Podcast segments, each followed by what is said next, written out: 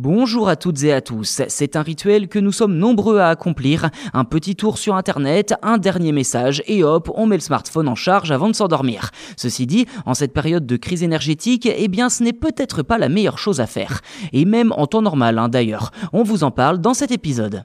Alors qu'une pénurie d'électricité menace la France cet hiver suite à l'arrêté de la moitié de nos réacteurs nucléaires pour maintenance ou travaux, le gouvernement multiplie les messages pour nous inciter à faire des efforts et éviter les coupures de courant. Si le premier conseil des dirigeants a été de débrancher les box en cas de départ du domicile, voilà que les smartphones sont désormais dans leur viseur. Car en effet, nous sommes nombreux à laisser nos téléphones en charge toute la nuit. Si l'on débranche systématiquement le câble du téléphone au réveil, qu'en est-il du chargeur en lui-même? Eh bien, je vous le donne en mille, il reste bien souvent branché à la prise. Or, ce dernier consomme pourtant de l'énergie en permanence, même lorsqu'aucun smartphone n'y est connecté.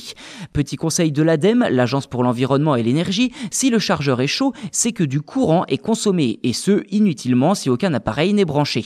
Il est donc recommandé de débrancher son chargeur une fois la batterie pleine, ou d'opter pour de plus courtes charges durant la journée et de débrancher ensuite vos adaptateurs.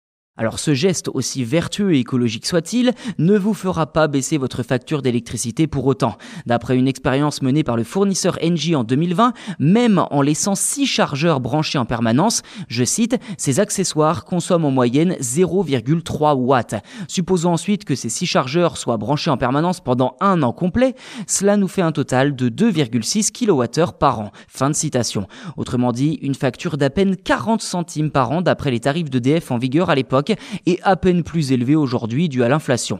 Si ce montant reste anecdotique, peut-être est-il préférable d'y voir quand même le gain écologique.